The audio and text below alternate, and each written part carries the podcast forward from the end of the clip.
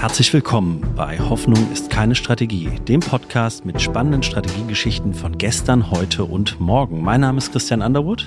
Und mein Name ist Jürgen Weigand. Und im Gespräch mit echten Strategiemacherinnen wollen wir den Mythos Strategie entzaubern und aufzeigen, wie ihr mit strategischer Arbeit in diesen volatilen Zeiten gewinnen könnt.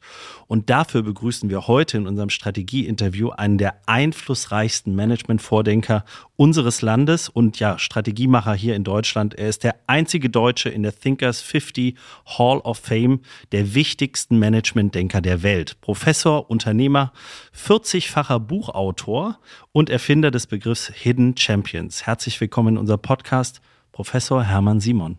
Hallo, ich freue mich auf das Interview. Ja, schön, dass das geklappt hat. Äh, wir freuen uns auch sehr. Auf jeden Fall. Ne? Und äh, ja, obwohl, ähm, ich sag mal, heute haben wir einen Gast, der eigentlich in David Letterman Natur eigentlich gar keiner Vorstellung bedarf, aber wir haben uns das trotzdem nochmal vorgenommen, weil ich glaube, auch vielleicht das jüngere Publikum weiß gar nicht äh, um, um die ganzen Errungenschaften. Also 1947 geboren in Hasborn in der Eifel auf einem Bauernhof. Und äh, ja, das Thema Bauern ist auch gerade heute noch sehr aktuell, auch am heutigen Tage in Berlin. Äh, von daher, das, das geht nicht weg. Und wenn man da Erfahrung hat, hilft das. Ähm, äh, äh, du hast studiert in Köln und Bonn, Volkswirtschaft und Betriebswirtschaftslehre und promoviert dann 76 an der Uni Bonn. Von 79 bis 95 hattest du die Professuren für Betriebswirtschaftslehre und Marketing an der Universität in Mainz, Inne und in Bielefeld. Und 1985, denn nicht nur an der äh, Universität äh, zugegen, dann, und heute sind wir auch in den Räumen von Simon Kucher und Partner 1985, dann das Unternehmen gegründet. Heute der globale Marktführer für Price Consulting. Ähm, ja, auch Erfinder der Bahncard mit ja roundabout, ich glaube, 2000 Mitarbeitern mittlerweile mit äh, wahnsinnig vielen Büros in aller Welt vertreten. Und äh, du warst 24 Jahre CEO, äh, eine echte Hausnummer, und jetzt seit sieben Jahren schon Ehrenvorsitzender. Also auch äh, sozusagen auf der Unternehmerseite äh, beratend dann auch unterwegs, was ich sehr schön finde, aber trotzdem auch noch in der Lehre aktiv als Visiting Professor in Harvard, INSEAD, Stanford, Tokio und dem MIT und Honorarprofessor in Beijing. Und 2021 wurde sogar eine Universität im Ostchinesischen, der musste mir jetzt helfen. Shuguang. Shuguang äh, gegründet, die Hermann Simon Business School, an der sozusagen auch dein Hidden Champions Konzept, das du ja aus der Realität äh, abgeleitet hast, gelehrt wird. Dazu kommt die Autorentätigkeit und äh, die lässt sich wirklich sehen. Ich habe gerade das Bücherregal da vorne auch nochmal betrachten dürfen. Das ist wirklich der Wahnsinn. Bin ja schon froh hier mit unserem, äh, mit meinem Erstlingswerk, das ich mit dir, Jürgen, hier machen durfte. Äh, aber du hast wirklich neben dem Weltbestseller Hidden Champions äh, deine Autobiografie, Zwei Welten, ein Leben äh, oder auch die neuesten Werke, die Inflation schlagen zum Beispiel, gesamt 40 Bücher in 31 Sprachen gebracht. Und äh, nochmal herzlichen Dank, dass wir heute das Gespräch mit dir führen dürfen, Hermann. Dann steigen wir doch direkt ein und zwar mit deinem jüngsten Buch, Die Inflation schlagen. Ich bin ja Volkswirt von Haus aus und dort unterscheiden wir ja zwischen Makro und Mikro. Und Inflation war für mich immer so ein Makrothema. Klar, es beeinflusst uns alle, aber natürlich gibt es auf der Mikroebene, auf der strategischen Ebene Implikationen. Wie ist denn das jetzt mit der Inflation? Was bedeutet das für uns und was haben wir in der Zukunft zu erwarten? Wir beachten natürlich hauptsächlich die makroökonomischen Zahlen, die monatlichen Inflationsraten und als Verbraucher sind wir betroffen, wenn dann mhm. alles teurer wird und zum Teil eben sehr viel teurer wird. Auf der betriebswirtschaftlichen Ebene habe ich eine ganz wichtige Einsicht beim Schreiben des Buches gewonnen, nämlich dass Inflation alle Funktionen betrifft. Äh, man denkt natürlich zuerst an Preise, dass man Preise erhöhen muss, wenn die Kosten steigen, das ist richtig. Aber man muss auch Kosten, Beschaffung etc. nutzen, um mhm. den Gewinndruck zu reduzieren. Und natürlich ist das äh, Finanzmanagement. Man muss sehen, dass man das Geld früher bekommt und dann wieder unverderblich anlegt. Das Geld wird ja zur verderblichen Ware.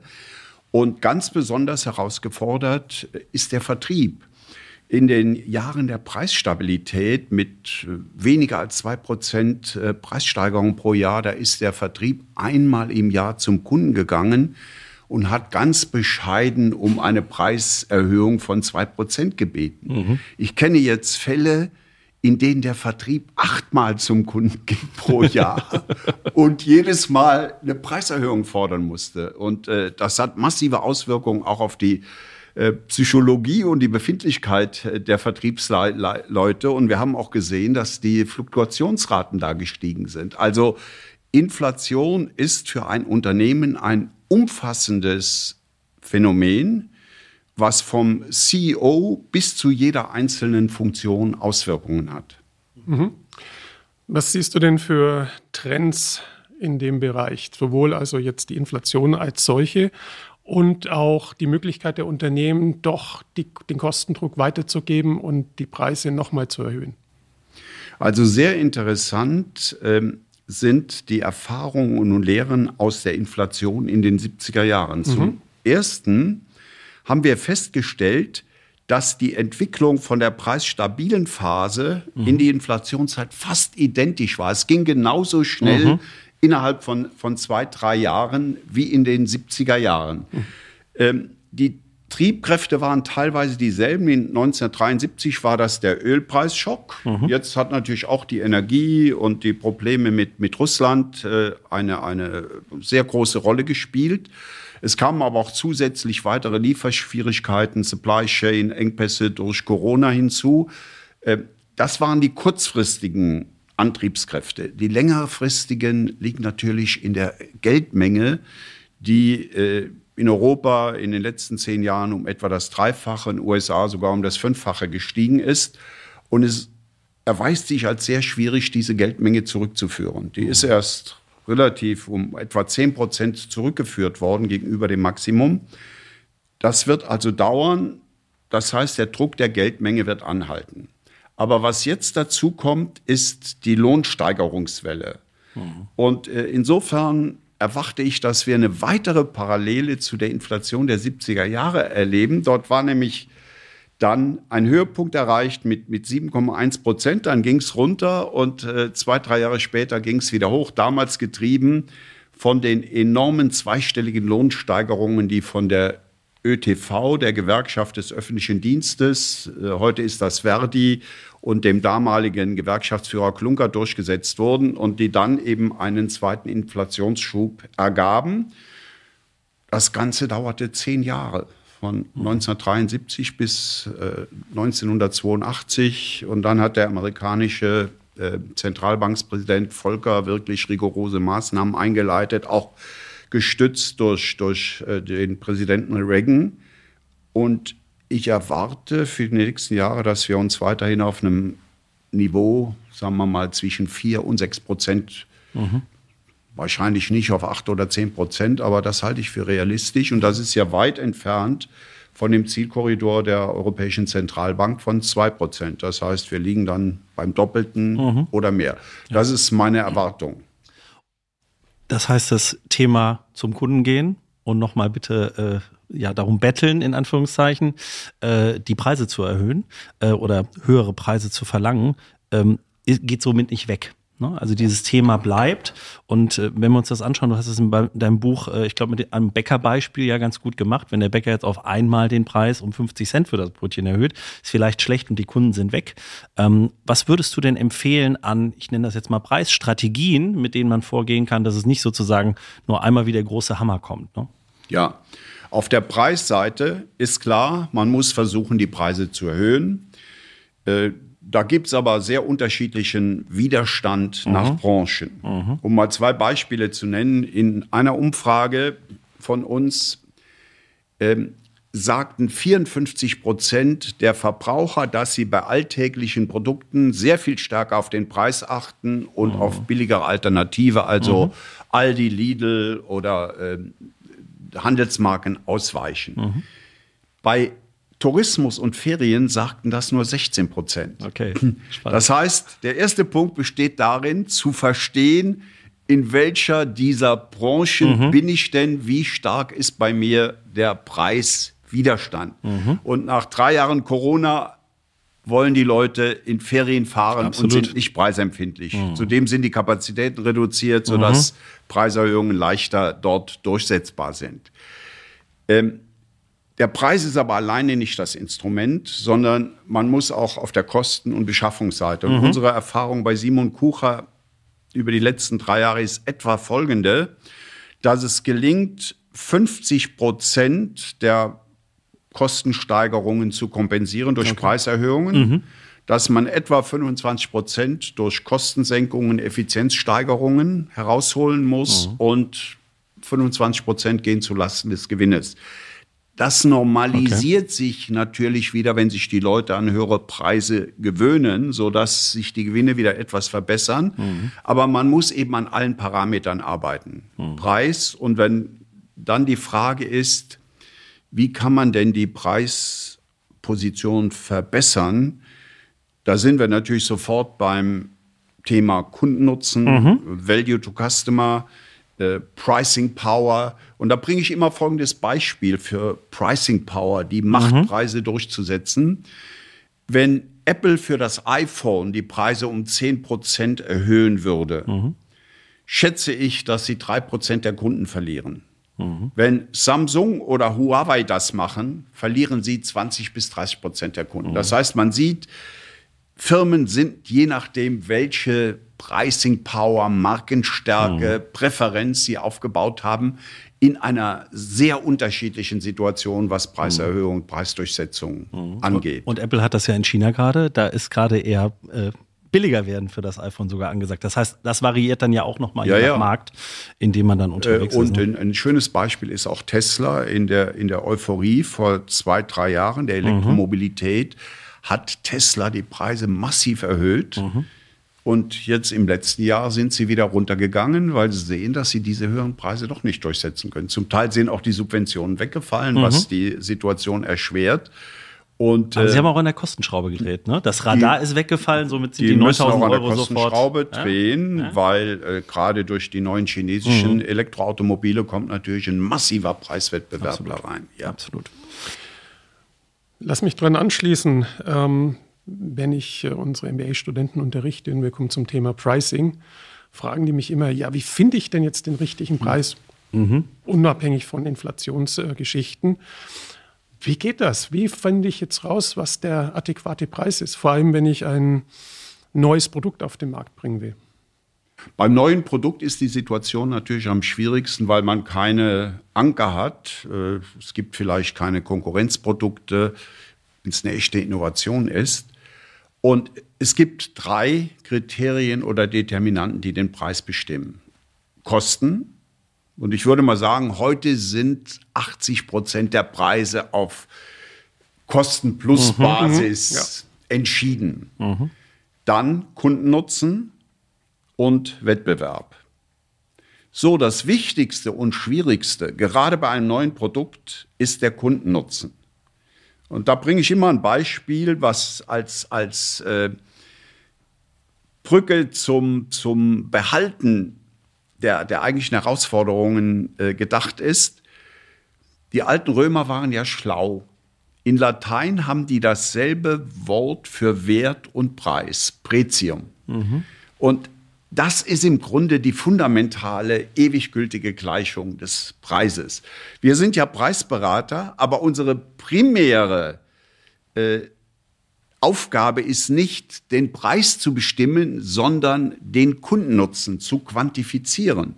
Und er muss quantifiziert werden, weil der Preis ist eine Zahl, die Kosten sind mhm. Zahlen. Also muss man auch wissen, bin ich 10% oder 20% besser als die Konkurrenz mit meiner Innovation. Und äh, dort setzen wir an und haben da auch einigermaßen hochentwickelte Techniken wie Conjoint Measurement, ja. mit mhm. Computerbefragung etc.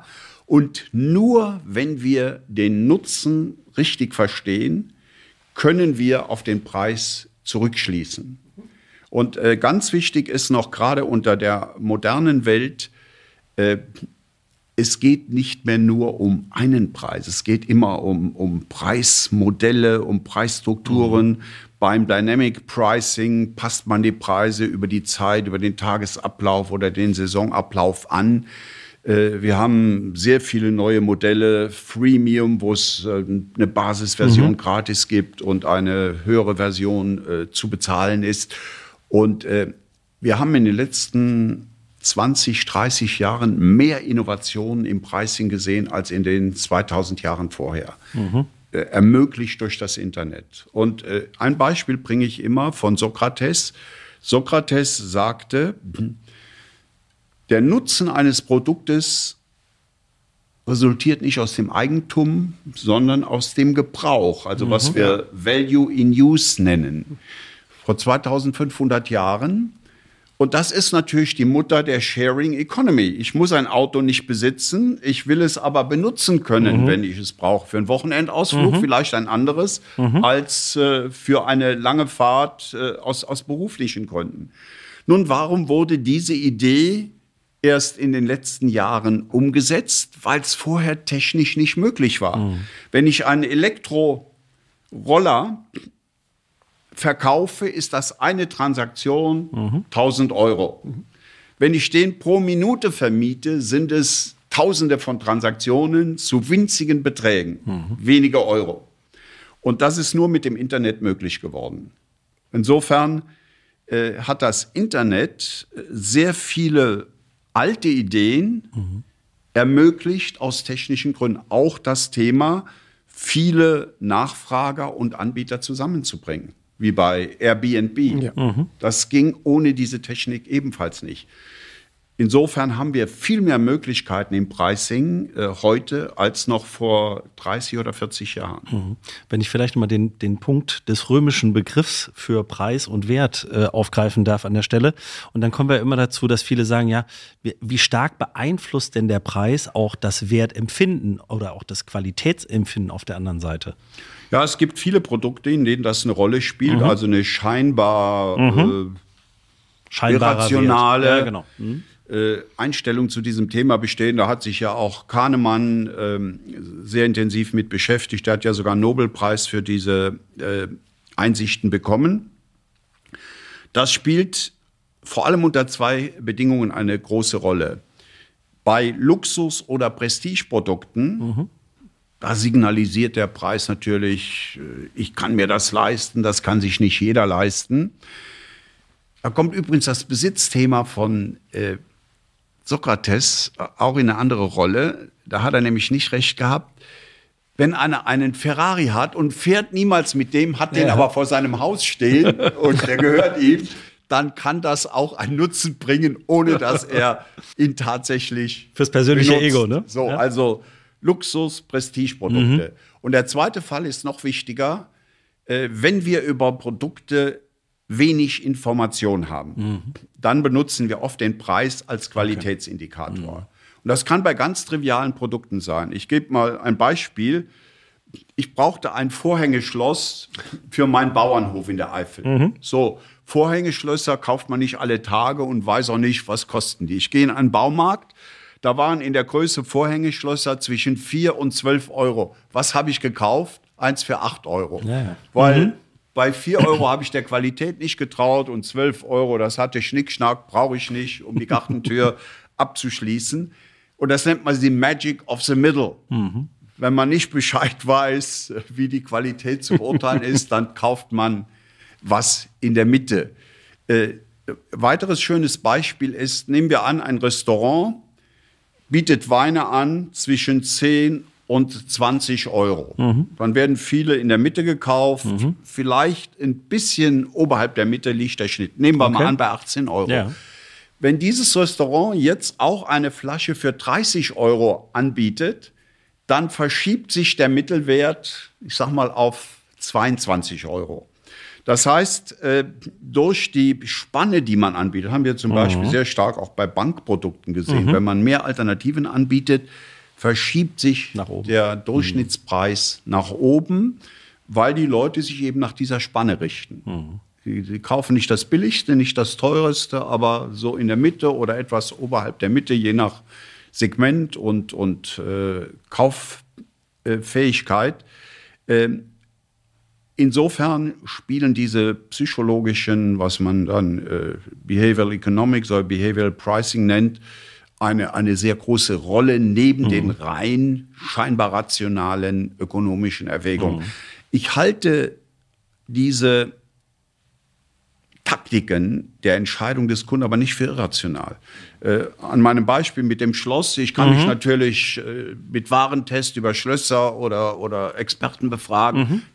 Das sind Suchkosten, die vermeide ich und gehe kein großes Risiko ein, wenn ich das in der Mitte kaufe. Aber die Suchkosten sind ja auch geringer geworden durch die technische Innovation. Ne? Natürlich. Also den Vorteil ja, haben wir ja auch äh, an der Stelle. Ne? Äh, und, und, da kommt eine andere äh, neue Variante rein, nämlich die Ratings, die Beurteilung mhm. durch Kunden. Mhm. Äh, ich nehme, sage mal, wenn ein Hotel oder Restaurant schlecht beurteilt ist, mhm. dann verliert auch der Preis an Wirkung. Mhm. Hat auch keine äh, Strahlkraft mehr. Die, ja. die Zahlen der Ratings, der Kundenbeurteilungen sind mittlerweile so groß, dass sie auch nicht mehr mhm.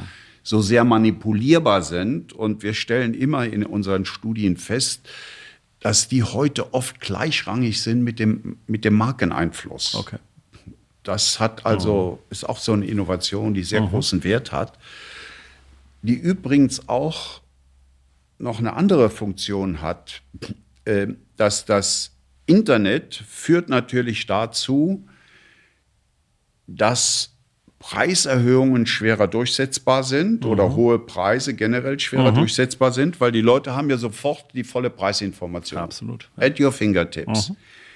Aber das Internet eröffnet natürlich auch die Möglichkeit, Value und Kundennutzen besser zu kommunizieren. Mhm. Äh, ich würde mal sagen, im Moment ist das Übergewicht eher auf dem Druck auf die Preise und je mehr sich Ratingsysteme durchsetzen, glaubhaft werden, desto stärker wird auch der, der Kundennutzenaspekt reinkommen mhm. und dafür eine gewisse Balance sorgen. Mhm. Du hast vorhin jetzt gerade was Interessantes genannt, die Magic of the Middle. Das hängt ja so ein bisschen auch mit äh, dem zusammen, was wir, äh, wie wir entscheiden. Und wir hatten schon mal einen ganzen Podcast über kognitive Verzerrungen gemacht.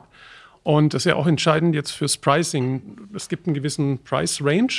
Und wenn ich jetzt noch eine Stufe höher gehe, also wenn für die Schlösser ein Schloss dabei gewesen wäre mit dem Preispunkt 16, hättest du wahrscheinlich ja, weiter mhm. oben entschieden. Dann hätte ich ja? eins für 10 gekauft statt für 8. Ganz genau. Ja. Also es gibt ja. so einen Ankereffekt. Also ich kann die Konsumenten... Das ist ähnlich wie bei dem Restaurantbeispiel. Richtig, richtig, Selbst genau. wenn niemand die Flasche für 30 kauft, lohnt es sich, die auf der Menükarte so ist es, zu haben. Ja, Brauchen wir ja. nur eine im Keller, ne? nicht 20. ja, ja. genau. Ähm, ich würde jetzt gerne mal einen kleinen Schwenk machen. Jetzt machen wir beim Pricing. Mhm. Jetzt würde ich mal zu den berühmten Hidden Champions kommen. Du hast ja das Konzept eingeführt, empirisch belegt. Wie geht es denn unseren Hidden Champions heutzutage in diesem Umfeld, das wir erleben? Ja, die sind natürlich auch von diesen Entwicklungen höhere Energie betroffen. Äh, wenn ich es summa summarum zu sagen hätte, äh, dann würde ich sagen, es gibt eine stärkere Differenzierung. Mhm. Die, die wirklich Spitzenleistung bringen, sehr innovativ mhm. sind, äh, die sind wenig betroffen. Und die, die eben nicht so stark sind auf der innovativen, auf der technologischen Seite oder mhm. höhere Energiekosten haben, oder auch international nicht optimal aufgestellt sind, die sind stärker betroffen. Also Hidden Champions sind ja nicht immun gegen ja. die Gefahren des Wettbewerbs, äh, externe Einflüsse etc. Aber insgesamt ist mein Eindruck, dass es den Hidden Champions deutlich besser geht als der deutschen Wirtschaft insgesamt mhm. und auch als vielen Großunternehmen.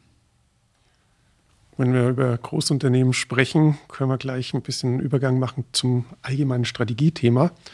Wenn wir so die Presse verfolgen, was so bei Unternehmen wie Adidas und Bayer passiert, frage ich mich, wo sind unsere Strategen geblieben? Gibt es die oder ist das alles taktisches Manövrieren und Reagieren statt Agieren? Ja, ich frage mich ja oft, äh, auf das Thema kommen wir wahrscheinlich noch zu sprechen, warum sind die Gewinnmargen bei deutschen mhm. Unternehmen im internationalen Vergleich so niedrig? Und da drängt sich auch die Frage auf zur Qualität unseres Managements. Mhm. Äh, und wenn wir solche Entscheidungen sehen, Bayer kauft Monsanto. Äh, Bayer hatte historisch extrem viel Erfahrung mit der amerikanischen Rechtsprechung. Der in den 80er Jahren war Professor Grünewald, Vorstandsvorsitzender von Bayer, und er war damals mein Chef in Schloss Kracht Vorsitzender des, des Vorstandes dort. Damals äh, das größte Management-Weiterbildungsinstitut mhm. in Deutschland. Und er hat folgende Geschichte erzählt. Das Markenzeichen Bayer gehörte ja nicht Bayer Leverkusen, sondern äh, der amerikanischen äh, Firma äh, Sterling hießen die. Und jedes Mal, wenn ein Produkt mit einem Bayer-Logo nach Amerika gelangte, das konnte auch über graue Händler sein, dann sind die zum Gericht gegangen und äh, Grünewald musste oft antanzen. Und er sagt, es ging immer mit derselben Methode. Ich erscheine also vor Gericht. Die amerikanischen Anwälte sagen, das ist die Firma, die die Gifte für die Konzentrationslager gemacht mhm. hat mit, mit solchen Methoden. Sagt, mhm. immer großen Ärger. Äh, das Problem wurde 1996 gelöst. Damals hieß der ähm, Vorstandsvorsitzende Schneider, Manfred Schneider, der hat die Markenrechte für 1,6 Milliarden zurückgekauft. Also insofern kann man sagen, Bayer hat sehr viel Erfahrung mit amerikanischer Rechtsprechung und, und Juries, mhm. geschworenen Juries dort. Und trotzdem machen sie den Fehler, dann, sagen wir mal, 30 Jahre später, ein, ein solch problembeladenes mhm. Unternehmen zu kaufen. Und ja, warum ist das passiert? Das war ein Baumann als Vorstandsvorsitzender und, und Wenning als Aufsichtsratsvorsitzender. Äh, auch andere Akquisitionen kann ich schwer nachvollziehen. Äh, wie, wie, wie kommt Siemens dazu, ein spanisches Maschinenbauunternehmen? Mhm. Und äh, Windräder sind sehr tougher Maschinenbau. Da ja, muss man absolut. schon verdammt gute Qualität. Mhm. Wie, wie, kommt man dazu, ein spanisches Maschinenbauunternehmen zu kaufen? Äh, und wenn wir weiter zurückgehen, äh, schauen wir uns mal Daimler und der Edzard Reuter an, der, der AEG, ein marodes Elektrounternehmen und alle möglichen Flugzeugfirmen dazu kauft. Was äh, Chrysler wurde dann erworben. Daimler und Chrysler, die passen zusammen wie eine Faust aufs Auge.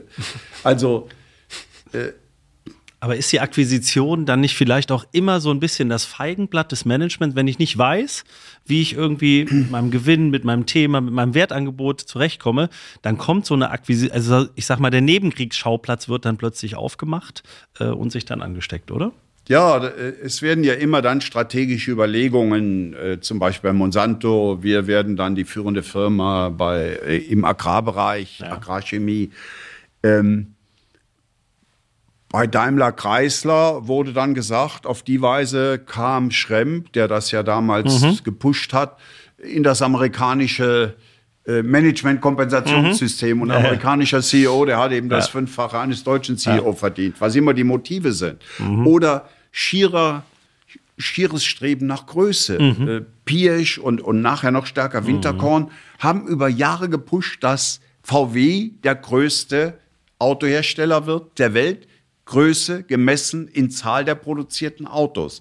In 2018, 2019 haben sie dann tatsächlich Toyota überholt, sind die Nummer eins geworden, aber die Rendite, die Umsatzrendite war die Hälfte von Toyota ja. und die Marktkapitalisierung ja. war auch die Hälfte von ja. Toyota. Was, das sind dann so Ambitionen, die in die falsche Richtung gehen mhm. oder äh, ein, ein fehlendes Verständnis des mhm. amerikanischen Rechtssystems mhm. oder dass äh, eben Economies of Scale VW gegenüber Toyota nicht mehr viel bringen, wenn ich, wenn ich zwölf verschiedene Marken habe und äh, ohnehin die, äh, die Kurve der Economies of Scale sehr flach wird. Nehmen kann.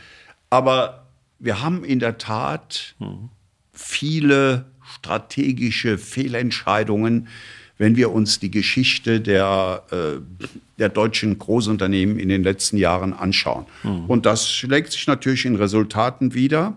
Ich habe äh, für letztes Jahr die äh, Global Fortune Global 500, also die 500 mhm. größten Unternehmen, mal gewinnmäßig verglichen. Nur für Länder, die mindestens fünf haben. Es macht ja keinen Sinn, Klar. ein Land wie Saudi-Arabien, ja. was Saudi Aramco hat, da reinzunehmen. Und das sind 15 Länder. Mhm.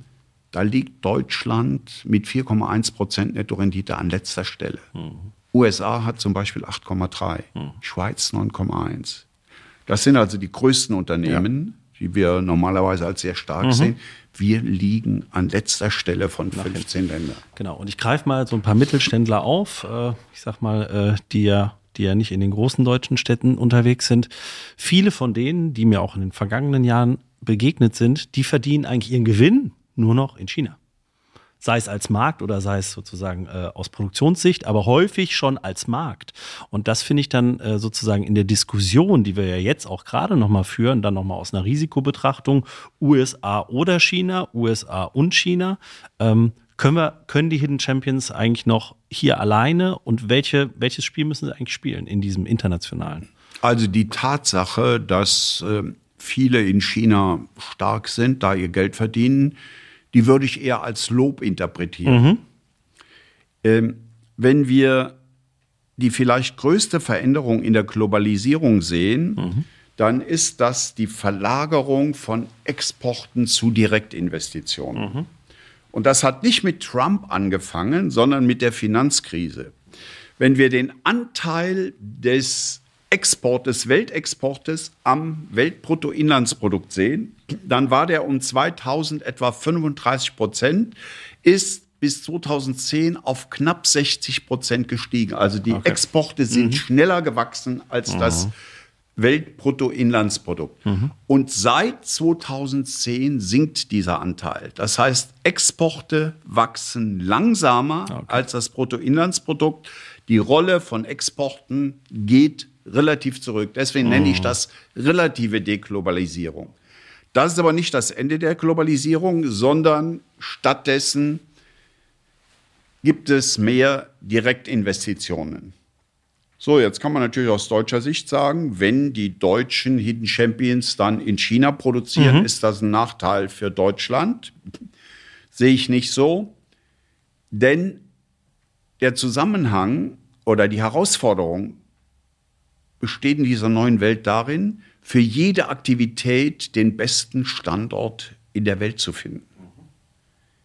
Und nicht mehr davon ausgehen, das muss in Deutschland gemacht ja. werden, nach China Expo. Mhm. Für jeden, jede Aktivität den besten Standort in der Welt zu finden. Und der ist für manche Dinge in China. Einige Beispiele, zwei deutsche Firmen, die in der Bergwerkstechnologie unterwegs sind, Schenk mhm. aus Darmstadt und Scharf aus Hamm, die haben ihre komplette Wertschöpfungskette für Bergwerkstechnologie nach China verlegt. Völlig sinnvoll und logisch. Absolut. Wir haben keinen Bergbau mehr. Ja. Und in China spielt er nach wie vor eine große Rolle. Mhm. Ein anderer Hidden Champion, äh, Vilo aus Dortmund, Hightech-Pumpenhersteller, richtet sein äh, künstliches Intelligenzkompetenzcenter in China ein, weil mhm. sie sagen, dort haben wir bessere Bedingungen, künstliche mhm. Intelligenzprodukte und Prozesse zu entwickeln als in Deutschland. Umgekehrt ist es aber genauso. Mhm. Äh, alle chinesischen Autohersteller haben ein Design- und Entwicklungscenter in Deutschland. Mhm. Insbesondere für Premium-Automobile mhm. gilt Deutschland nach wie vor. Also NIO, Geely, äh, BYD, mhm. alle sind in Deutschland präsent. Und wir sehen ja auch äh, an, an den großen Firmen, äh, dass wir sehr davon profitieren. Intel in Magdeburg, mhm. TSMC in Dresden, äh, S-Volt im Saarland, äh, BYD war gerüchteweise im Gespräch, das Fortwerk in Saarlouis zu übernehmen. Ich gehe also davon aus, dass wir in den nächsten zehn Jahren, 20 Jahren eine massive Investitionswelle auch für Deutschland erleben werden. Und sehr interessant fand ich eine Äußerung von dem CEO von, von Intel, Gessinger. Der wurde gefragt, warum er sich für den Standort Deutschland entschieden hat. Mhm. Er sagte erstens Verfügbarkeit von Top-Talenten, zweitens Logistik, drittens Lebensqualität, äh, was politische Stabilität einschließt, mhm. an vierter Stelle Kosten. Das ist also etwas ja, ja. anderes als das traditionelle, wo man sagt, es geht nur um niedrige Kosten. Mhm. Äh, die, die Niedrigskostenjob, die werden durch Automatisierung und künstliche Intelligenz ersetzt und es kommt immer mehr auf diese qualitativen mhm. Faktoren an. Also ja. ich sage mal, der globale Wettbewerb ist immer stärker ein Qualifikationswettbewerb mhm. und äh, eher weniger ein reiner Niedrigkostenwettbewerb. Ja, finde sehr schön, dass du meine Heimatstadt hier erwähnt hast. Äh, Saarlouis, ich komme aus Saarlouis. Ja. Und, und das Saarland hat eine neue Werbekampagne, der Hidden Champion. Also Ja. von daher finde ich das heute sehr, sehr passend. Aber ja, ich finde das schade, dass diese Verhandlungen geplatzt sind. Ich weiß nicht, woran es liegt. Ich habe auch nur von, aber aus verschiedenen Quellen gehört, dass BYD daran interessiert war. Es gibt ja aber eine andere Fabrik in der Nähe, Genau. Eswold, die Ja, ja, auch zu, den, äh, genau. zu Chinesen gehört. Und äh, ich habe dann auch gehört von Leuten, die das Werk kennen, dass das sehr marode ist, weil Mhm. die Entscheidung von Ford, dieses Werk stillzulegen, die Hat ist sicher nicht in Gründe. den letzten drei Monaten gefallen, sondern die hat sich wahrscheinlich über fünf Jahre angebahnt und dann hat man nicht mehr investiert. Absolut, absolut. Aber ein schwerer Schlag an der Stelle. Aber haben sich die Regeln jetzt für, für Hidden Champions grundsätzlich verändert? Oder also wenn du jetzt vergleichst mit den ersten Untersuchungen und was, was macht morgen wirklich den Hidden Champion Ja. aus? Also die Regeln haben sich, die, die wichtigsten Regeln haben sich nicht verändert. Mhm. Für die drei wichtigsten halte ich Ambition, der Beste in seinem Markt zu sein. Okay. Das erreicht man nur durch Fokus. Mhm. Nur Fokus führt zu Weltklasse, aber macht einen Markt klein, weil Fokus heißt ja Sich was auf Spezialisierung was konzentrieren auf und was eine weglassen. Nische. Ja. Wie macht man ihn groß durch Globalisierung? Mhm. Diese drei Prinzipien haben sich nicht verändert. Es gibt aber viele Facetten, die sich verändert haben, zum Beispiel das Thema Fertigungstiefe. Viele Hidden Champions waren sehr stolz darauf, dass sie 70, 80 Prozent Fertigungstiefe haben. Und das klappt natürlich nicht mehr, wenn man völlig neue Kompetenzen braucht, die Ja. man nicht beherrscht. Und deshalb sage ich beispielsweise nur, um ein, ein Beispiel zu nennen, was enorm an Bedeutung gewonnen hat, das sind äh, Business-Ökosysteme. Da gebe ich mal zwei Beispiele. Äh, einmal extreme ultraviolette Lithografie. Da ist ja der Weltmonopolist ASML aus Holland, zeitweise das wertvollste europäische Unternehmen. Die sind aber zu groß, um noch als Hidden Champions, die sind jetzt bei 20 Milliarden Umsatz. Und die zwei Schlüsselplayer in dem Ökosystem sind Trumpf mit Laser und Zeiss mit dem optischen System. Und um da mal ein paar Zahlen zu nennen, dass der Trumpflaser erzeugt auf dem Chip eine Temperatur von 220.000 Grad Celsius. Das ist das 40-fache der Temperatur an der Oberfläche. Natürlich nur für den Millionstel Teil einer Sekunde schießt in der Sekunde 50.000 Zinntropfen auf den Chip und besteht aus 457.000 Komponenten. Das ist nicht Hightech, ich nenne das Deep Tech, weil Ja, ja, absolut. das Zeitsystem ist noch ein bisschen komplexer. Das reduziert äh, die Distanz auf dem Chip von äh, 193 Nanometer auf äh, 13 Nanometer. Nanometer ist ein Millionstel eines Meters.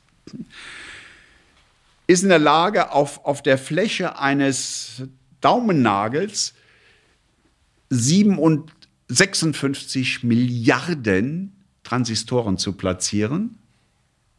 Und es hat 22 Jahre gedauert, dieses System zu entwickeln. Das, ist, das sind elf Spiegel.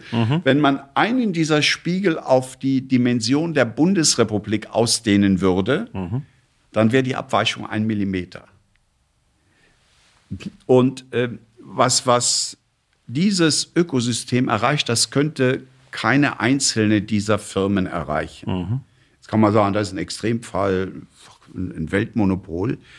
Aber ich bringe mal einen Fall hier aus der Nähe. Kleine Firma, 30 Mitarbeiter, die heißt MK Technology. Die liefert an SpaceX, die Raketenfirma von Elon Musk, die Systeme, mit denen die sehr komplexen Brennkammern der Raketen erzeugt werden. Okay. Wie kann eine Firma aus der Nähe von Bonn in der Voreifel sowas erreichen? Nur mit einem komplexen Ökosystem. Die hat zwei Partner aus China. Einer ist für äh, Rapid Prototyping, der andere für Fast Casting. Ein Partner aus Deutschland, äh, einen aus Israel und einen aus Frankreich, die unterschiedliche Kompetenzen beitragen. Und diese Systeme von MK, ich bin ja übrigens am Mittwoch bei denen, die ersetzen, sechs Systeme sind in der Fabrik in Los Angeles mhm. installiert und in der neuen Fabrik in Texas kommen auch wieder sechs Systeme hin. Um dieselbe Arbeit zu machen, bräuchten die 1000 große 3D-Drucker. Das nennt man Investment Casting. Mhm. Also eine, eine kleine Firma ist in der Lage, durch ein solches Ökosystem mit äh, sechs Partnern insgesamt eine, eine Problemlösung anzubieten, die, die unvorstellbar komplex ist. Und äh, das ist ein bisschen konträr zur traditionellen Philosophie der Hidden Champions, die eher Closed Shops ja. waren, möglichst mhm. viel selber gemacht haben, keinen haben reingucken lassen. Man muss sich dann natürlich öffnen. Äh, mhm. Da muss jeder dem anderen ins Eingemachte reingucken können, um, um die Koordination hinzubringen. Mhm. Und äh, also meines Erachtens für die Bewältigung hoher Komplexität äh, der wichtigste Weg. Und jetzt ja. wird das durch künstliche Intelligenz und, und äh, Quantencomputing natürlich mhm. noch wichtiger. Und ein anderes äh, neues Feld ist natürlich Nachhaltigkeit und Sustainability. Mhm. Äh, und das ist ein sehr interessantes Feld für die Hidden Champions, weil diese Märkte sind am Anfang meistens sehr klein, mhm. nicht so interessant mhm. für die Großen. Und berühren alle von alle Industriebereiche, von äh, Rohmaterialien äh, bis zum Ersatz von Materialien, zum Beispiel Ersatz von äh, Alu bei den Kapseln für Kaffee mhm. durch äh, Kapseln, die aus Sonnenblumenkernen gemacht werden, äh, bis zu industriellen Prozessen. Mhm. Ich gebe mal ein Beispiel. Äh, unsere Hemden sind heute überwiegend aus Baumwollfasern mhm. gemacht. Der Hidden Champion Lenzing hat eine Faser entwickelt, die heißt Lycocell aus Viskose aus Holzfasern. Mhm. Ein Baumwollhemd braucht 2700 Liter zur Produktion Wasser. Mhm. Das Lycocell-Hemd 180 Liter. Land, das Baumwollhemd braucht 6 Quadratmeter, das Lycocell-Hemd 0,6 Quadratmeter. Mhm. Baumwollplantagen verbrauchen 25 Prozent aller Pestizide in der Welt. Mhm. Lycocell wächst mhm. im Wald, nichts. Mhm. Kosten etwa ähnlich. Das ist so ein Beispiel für eine, eine revolutionäre, die kann man auch schon kaufen, ja. aber die haben noch nicht den großen Durchbruch erzielt. Mhm. Eine revolutionäre Innovation, die jetzt aus dem Thema Nachhaltigkeit äh, auf, auf Rohmaterial bezogen kommt. Und das Gleiche gilt für Recycling, Remanufacturing, was mhm. da alles. Ähm, und da sind viele Hidden Champions sehr gut. Die werden vielleicht nachher, wenn das groß mhm. wird, von Großen gekauft. Aber mhm. das ist eine, eine sehr große Chance, auch gerade für deutsche Hidden Champions, weil unsere Standards hier am höchsten mhm. sind. Absolut. Wenn ich mal so ein bisschen zurückdenke, was du gerade gesagt hast, nämlich, dass die Hidden Champions früher sehr für Fertigungstiefe standen und vor allem auch so eine Art Closed Shop hatten, um ihr intellektuelles, äh, die Property Rights äh, zu sichern. Mhm. Jetzt hast du dieses schöne Beispiel genannt von MK Technology. Ähm, wie sichert man sich denn da ab? Jetzt ist das ein kleines Unternehmen mit 30 Beschäftigten, arbeiten mit chinesischen Unternehmen zusammen. Wie stelle ich sicher, dass das Know-how, das wirklich originär von MK Technology kommt, dass ich das schützen kann in der heutigen Situation und auch unter der geopolitischen ja, das, Situation. Das ist ja nicht einseitig. Also es kommt auch äh, genauso no, spezielles Know-how von den Chinesen oder von den mhm. anderen Partnern. Und äh, in dem System ist der MK Technology, äh, der heißt Michael Kügel, deswegen äh, MK, äh, der ist der Systemkoordinator. Äh, und ich sage mal, diese Ökosysteme, das gilt auch für das ASM die sind auf Langfristigkeit und Vertrauen aufgebaut. Mhm. Das sind nicht kurzfristige Lieferbeziehungen, wo man einen austauschen kann, mhm. sondern die arbeiten über Jahre zusammen und äh, da, da ist es wirklich wichtiger, dass man den Leuten trauen kann, als jetzt bei jedem Dokument, was man offenlegt, zu überlegen, kann ich dem trauen oder klaut ja, der mir ja. das? Äh, und äh, ich habe den Eindruck, dass viele dieser Ökosysteme ziemlich stabil sind mhm. und auf dieser Basis auch Dann über Jahre laufen. trotz der geopolitischen Lagen. Ja, äh, da gibt es meines Erachtens eine große Diskrepanz zwischen der Politik und der Geopolitik mhm. und dem, was auf Unternehmensebene abläuft. Also gerade auch im, im Verhältnis zu Chinesen, das läuft relativ normal und unbehelligt von den äh, politischen Animositäten oben. Und äh, wir, wir sehen das ja auch nicht. Zum Beispiel gab es im letzten Jahr 156 chinesische Investitionen alleine in Nordrhein-Westfalen. Mhm. Davon stand keine in der Bildzeitung oder erschien in der Tagesschau. Mhm. Äh, gerade letzte Woche wurde ein äh, Bonner Unternehmen, Kautex Maschinenbau, von einem Chinesen übernommen. Das stand hier äh, in einer kleinen Notiz im Bonner Generalanzeiger. Ja. Aber das mhm. stand nicht in der Frankfurter Allgemeinen. Und diese Prozesse, die laufen eigentlich normal und relativ reibungslos weiter. Ich nehme mal den äh, Punkt nochmal auf. Ich, äh, den Open Champion hatten wir auch mal, äh, gibt es ja als Begrifflichkeit. Schöner Gruß an die Kerstin. Wir packen die Folge nochmal, haben wir sogar schon eine Podcast-Folge zu gemacht. Also das Thema Ökosystem, Offenheit zu haben, aber auch Vertrauen zu haben, gemeinsam neue Lösungen über reine Hardware hinaus. Also ich sag mal, die ja. starke Ingenieurskunst der Vergangenheit kombiniert mit vielleicht Software plus X, äh, sozusagen als Erfolgskonzept sozusagen für die Hidden Champions von morgen. Ja, das ist absolut zentral. Mhm. Und einem, in einem kürzlichen Interview hat auch der äh, Siemens-CEO gesagt, Roland Busch, als er auf Software und inwieweit denn die äh, großen Tech- und Softwareunternehmen in USA Vorbild für Siemens sein, da sagt er, wir sind anders. Wir machen Hardware plus Software. Mhm. Und ähm, da sind wir wieder bei der Kernkompetenz der deutschen Wirtschaft. Wenn es um Digitalisierung geht, unterscheide ich immer zwei Märkte. Konsumer, Massenmärkte mhm. und ja. Industrie, Business to Business. Mhm. In Consumer-Massenmärkten haben wir keine Chance. Und haben eigentlich schon verloren auch. Haben wir sowieso ja. verloren und werden auch bei der künstlichen mhm. Intelligenz keine Rolle spielen. Äh, man kann das ganz einfach erklären. Uber hat sein System drei Jahre in San Francisco getestet mhm. und dann eins zu eins auf alle amerikanischen Großstädte ausgerollt. Mhm. Wenn man das gleich in Berlin macht und dann das auf Europa ausrollt, muss man 27 Bürokratien überwinden und 27 Sprachen überwinden. Und die Taxifahrer, das kommt dann noch dazu. das heißt, aus Deutschland und man kann sogar sagen, aus Europa heraus mhm wird im Massenmarkt der Digitalisierung nicht der Standard entstehen. Es gibt ein paar Ausnahmen wie mhm. Spotify oder Skype, aber mhm. als Regel wird der Standard nicht aus Europa kommen, der kommt aus USA mhm.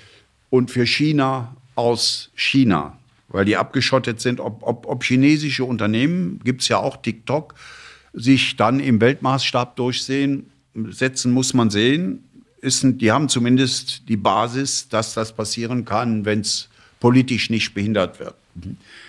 Auf der Business-to-Business-Seite der Digitalisierung sind wir sehr stark. Also ich kann mal ein paar Beispiele geben. TeamViewer Remote Screen Control ist Absolut. auf mehr als 2,5 Milliarden Geräten installiert mhm. und wird mit äh, Internet of Things wahrscheinlich auch weiterhin Chancen haben. Und hat das Gewinnthema, wenn ich das äh, nochmal ergänzen darf, ich glaube, in deiner Tabelle äh, ganz oben mit dabei. Ich glaube, ja, die hat 3, ne? natürlich auch äh, Krisen, wo Bei der Themen, Kurs ja. zurückging. Aber grundsätzlich schon mal der richtige Aber äh, das scheint okay mhm. zu laufen. Ähm, ein System, was auch keiner kennt, LSTM, das steht für Long Short Term Memory. Mhm. Das ist jetzt etwas am Zurückgehen durch, durch äh, künstliche Intelligenz. Das ist das System hinter Siri von Apple oder Alexa von mhm. Professor Schmidhuber, äh, Technische Universität München, entwickelt, auf mehr als drei Milliarden Smartphones installiert. Kennt kein Mensch. Mhm. Oder äh, DeepL, das beste Übersetzungssystem der Welt, in vielen Tests mit Google und, äh, und, und, Bing äh, Translate verglichen, sitzt in Köln. Ähm, Celonis, Weltmarktführer bei sogenannten ja. Process Mining. Und ich glaube auch, das äh, Beispiel autonomes äh, Fahren kann man da anführen. Wir sind das erste Land mit Level mhm. 3 ähm, Certification. Level 3 heißt ja, Äh, Level 2, da darf man die Hände vom Lenkrad nehmen, muss aber noch mhm. volle Aufmerksamkeit haben. Bei Level 3 darf man ein Video gucken oder die Zeitung lesen. Mhm. Und äh, wir sind das einzige Land natürlich unter Bedingungen, was Level 3 Certification hat. Und Mercedes ist das erste Unternehmen, was auch in USA mhm. vor einigen Monaten in Kalifornien, Nevada Level 3 Zertifikation mhm. bekommen hat. Mhm. Vor Tesla. Also in der Business-to-Business-Digitalisierung sind wir führend. Mhm. Und da kommt genau das von dir angesprochene Thema.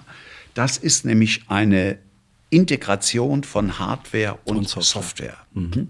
Und das setzt voraus, dass man die industriellen Prozesse besser kennt mhm. als, als Lieferant. Mhm. Und wenn wir ganz oben anfangen bei Siemens, die sind führend in der, in der Automation von Fabriken und auch Hunderte, Tausende von Zulieferern. Zum Beispiel frage ich oft, wie viel Zulieferer hat Apple in Deutschland? So, ich sitze ja meistens vor äh, Publikum, was, was wirtschaftskundig ist. Die Schätzungen sind so typischerweise von 0 bis 10 oder 20. Der höchste war bisher 76. Es mhm. sind 767. Okay. Apple hat in Deutschland 767 Zulieferer, die alle keiner kennt, mhm. tief in der Wertschöpfungskette, mhm. Deep Tech, mhm. nicht sichtbare Hightech. Mhm. Und äh, ich sage mal, wenn wir uns auf dieses Feld konzentrieren, industrielle Prozesse weiter mhm. beherrschen, dann ist der Kuchen auch groß genug für uns. Wir, wir sind ein Prozent der Weltbevölkerung mhm. äh, und ich bin nicht optimistisch, dass wir in Zukunft die Coca-Colas und die Procter Gambles und die Starbucks und die McDonalds dieser Welt, dass die aus Deutschland kommen werden. Auch in der Digitalisierung nicht. Die, äh, was da mit Aleph Alpha ist, weiß ich nicht. Ich hoffe, dass die in Richtung industrieller Prozesse gehen. Deutet mhm. sich ja so ein bisschen an. Mhm. Und ähm, heute ist, glaube ich, in der Frankfurter wieder ein, ein Interview mit äh, Antrulis, dem, dem Gründer.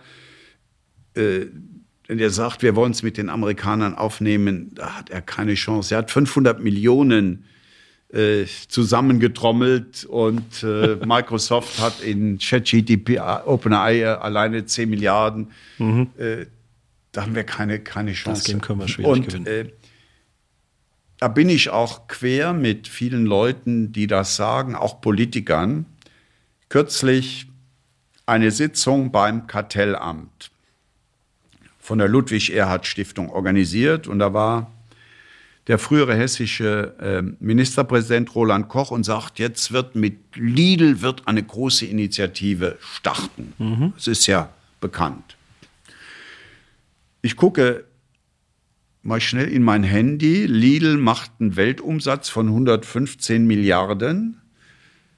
Und ich schätze mal, wenn es hochkommt, ist der die, die Umsatzrendite 2 bis 3 Prozent. Mhm. Das heißt, die machen einen Gewinn von 2, 3 Milliarden. Dann gucke ich nach dem aktuellen Gewinn von Apple 99,8 Milliarden, immer Nettogewinne. So. Immer bei richtig also, tiefen Taschen, ne? der Gewinn ja. von Apple ist fast so hoch wie der Umsatz von Lidl. Mhm. Und dass deshalb die Weltrevolution in der künstlichen Intelligenz jetzt aus Heilbronn kommt, äh, aus Heilbronn kommt halte ich für relativ unwahrscheinlich. Äh, ich habe da übrigens noch eine andere Konsequenz, mhm. äh, die, die auch nicht politisch richtig, meines Erachtens falsch wahrgenommen wird. Äh, es wird da immer nach Souveränität, Autonomie, auch mhm. in der mhm. Digitalisierung für Deutschland oder für Europa. Keine Chance was wir anstreben müssten, meines Erachtens, wäre mhm. ein transatlantisches Ökosystem. Mhm. Das heißt, uns möglichst mit Amerikanern vernetzen. Das machen auch einige. Äh, mhm. Äh, Siemens mit Microsoft, ja. Porsche mit Google. Also möglichst versuchen, dass wir dort in solche großen äh, Systeme und Player einge gebunden werden, mhm. statt versuchen, unser, unsere eigene Suppe hier zu kochen. Mhm. Also gemeinsam Chance, erfolgreich. Gemeinsam werden, ne? erfolgreich. Ja. Ähm, lass mich daran anschließen. Äh, aus seiner Sicht, was braucht denn der Standort Deutschland für diese Zukunft, die im B2B-Bereich liegen kann, wo wir spezialisiert sind, wo wir die deutschen Qualitäten einbringen können? Was braucht es noch? Ja, das Wichtigste ist Bildung, Top-Talente. Mhm.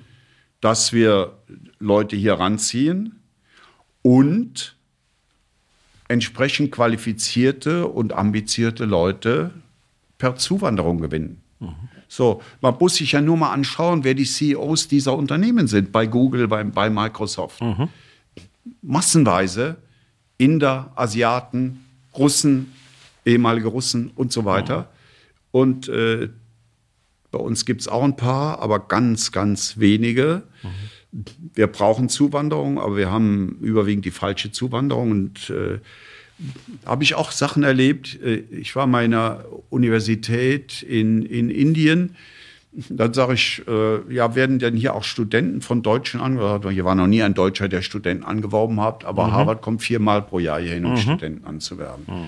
Und äh, da haben wir auch eine, eine erhebliche Barriere, einen Nachteil zu überwinden. Äh, die steigen, mein, mein Sohn als der in Karlsruhe Wirtschaftsingenieur studierte, war er ein Semester am Indian Institute of Technology in Chennai. Äh, das Indian Institute of Technology hat sieben Standorte, 4000 Absolventen pro Jahr. Die werden aus 200.000 mhm. Bewerbern ausgewählt. Mhm. Also Crème de la Crème. Da sagt er, Papa, weißt du, wo die am Tag nach ihrem Examen sitzen? Nee, sage ich, keine Ahnung. Da sagt er, von den 4000 sitzen 3000 im Flugzeug nach USA. Mhm. Ja können am nächsten Tag anfangen, bekommen ein Promotionsangebot mhm. von Stanford oder, oder Carnegie Mellon. Und dann habe ich diese Story mal in Berlin bei einem Treffen der Präsidenten der großen deutschen äh, Forschungsgesellschaften, also Max Planck, mhm. Fraunhofer. Mhm. Und dann sagte einer, ich weiß nicht mehr welcher es war, der sagte, ja, wir kriegen auch Bewerbungen vom Institut, Indian Institute of Technology. Dann sage ich, wie viele? Ja, schon 50 pro Jahr, was ja nicht so schlecht äh, ist. Ja. Und dann sage ich, und wie viel kommen tatsächlich? Da sagt er fünf. Ja, sage ich, das ist hier die Antwort. Mhm. 3000 gehen nach USA, fünf nach Deutschland. Ja. Ja. Ja. ich meine, das ist jetzt auch noch äh, schwieriger geworden. Ähm, die Visaprozesse für ausländische Studierende sind ja verschärft worden, ja, weil wir einen Überfluss an chinesischen und indischen Studenten haben, die quasi in der freien deutschen äh, Universitätslandschaft studieren. Also das fördert das in, überhaupt nicht, im Gegenteil. Ja. Ja. Aber ich bin vollkommen bei dir und äh, wir alle kennen mhm. die USA gut und, und US Unternehmen. Wir brauchen eine viel stärkere Öffnung, aber wir sind ja im Augenblick in eine andere Richtung unterwegs. Ja, das, das äh, wird dann mit dem gesamten Thema Migration in einen mhm. Haufen geworfen. Ja. Da erlebe ich ja auch absurde Dinge. Also ein konkretes Beispiel.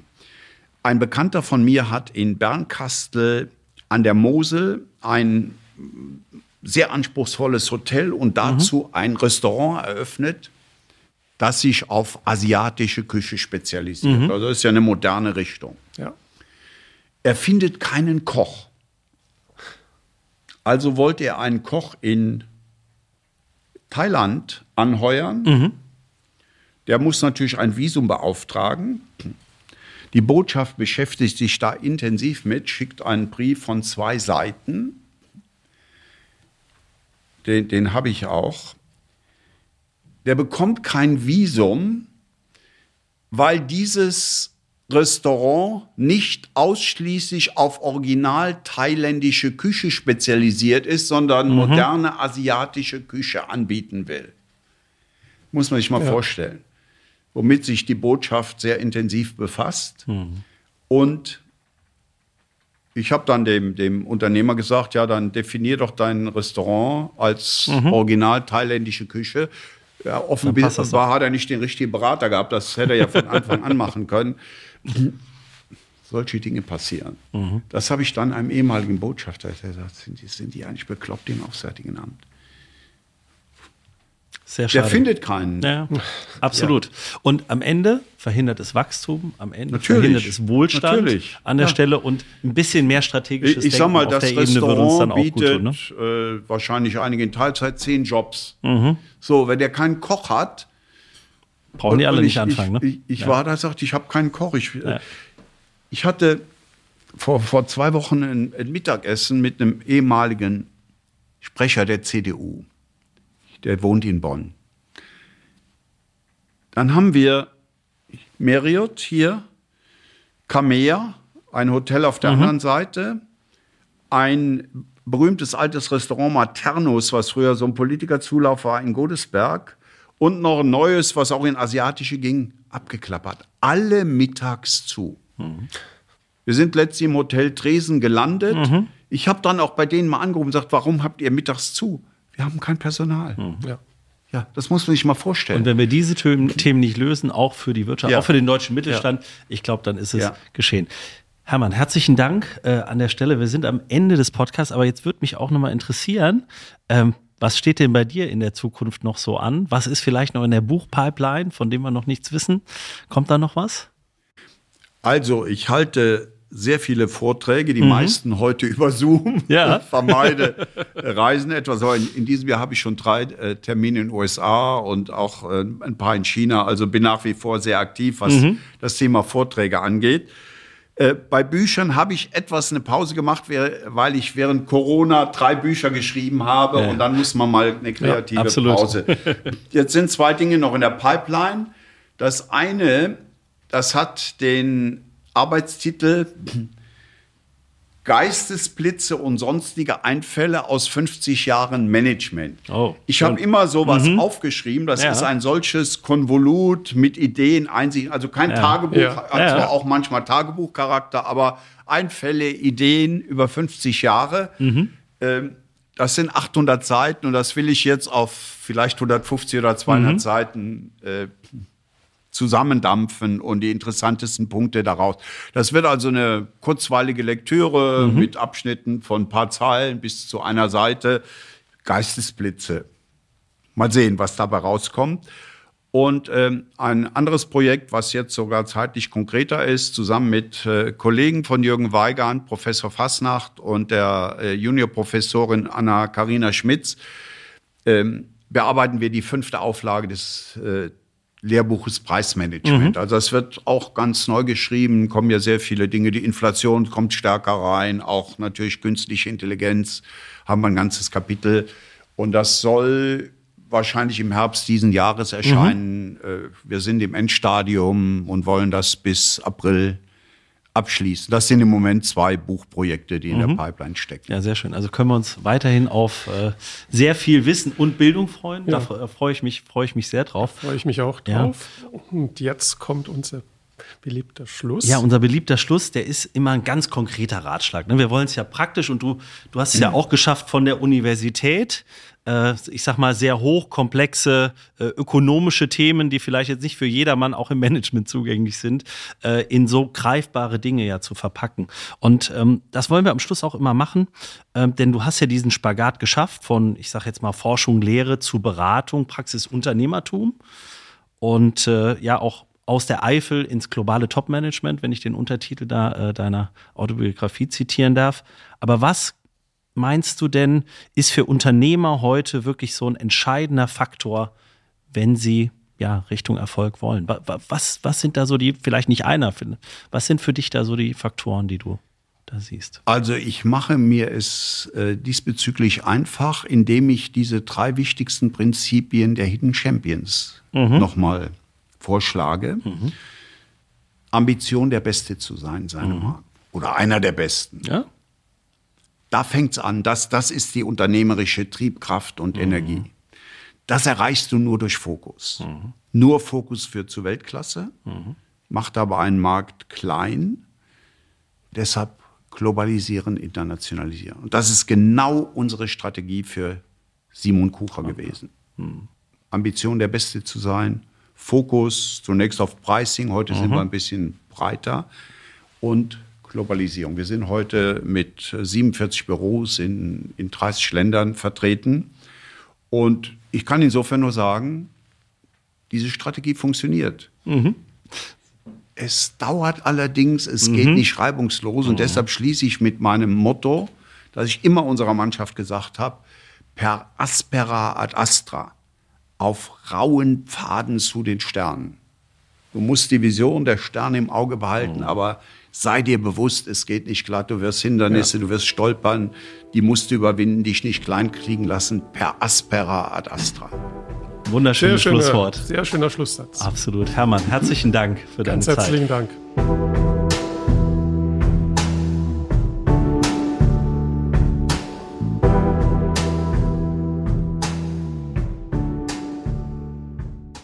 Werbung. Am 16. Mai ist es wieder soweit. Unser Strategy Summit findet statt. Die Strategiekonferenz für echte Strategiemacherinnen im deutschsprachigen Raum. Dafür haben wir wirklich ein tolles Programm zusammengeschraubt mit echten Strategiemacherinnen von der Front, die euch zeigen werden, wie ihr Strategie digital noch einfach besser machen könnt. Dafür haben wir unter anderem Speaker wie Mark Pollock, CEO der Tränkwalder Gruppe und Rüdiger Rath, CEO der Kencom Gruppe, mit am Start in Düsseldorf bei Infosys im Tech and Innovation Center. Was müsst ihr jetzt noch tun? Geht auf unsere Seite, findet ihr auch in den Shownotes www.strategy-summit.de und sichert euch jetzt euer Ticket mit dem Gutscheincode Community10. Community, alles groß geschrieben und 10 als Ziffer. Wir freuen uns auf euch. Wir sehen uns in Düsseldorf. Ende der Werbung.